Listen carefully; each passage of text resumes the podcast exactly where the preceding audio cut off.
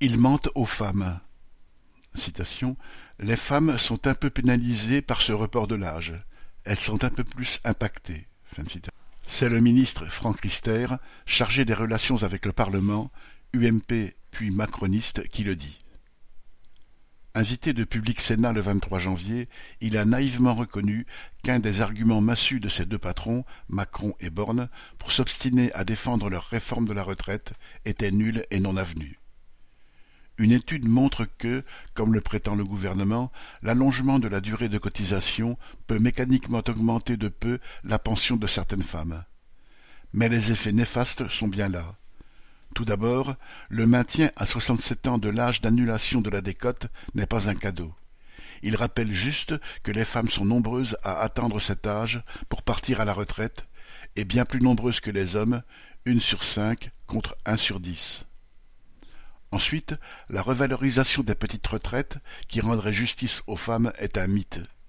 La somme promise de mille deux cents euros bruts qui est mise en avant, dénommée minimum contributif, est calculée au prorata de la durée de cotisation.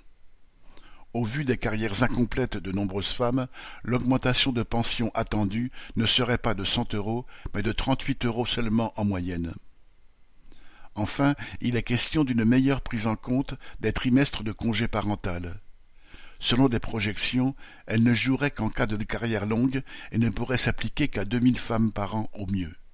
De plus, le bénéfice de la MDA, majoration de la durée d'assurance, instituée pour rétablir un peu d'équilibre face aux carrières hachées des mères de famille, risque d'être réduit à peu de choses.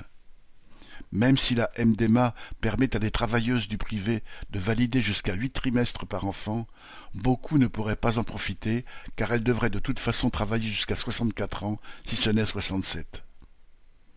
Et comme l'inégalité massive subsisterait, à savoir la différence de quarante pour cent de pension entre les femmes et les hommes, selon un calcul de 2020, les premières ne seraient pas seulement guillemets, un peu plus impactées, mais bien lourdement. Viviane Lafont.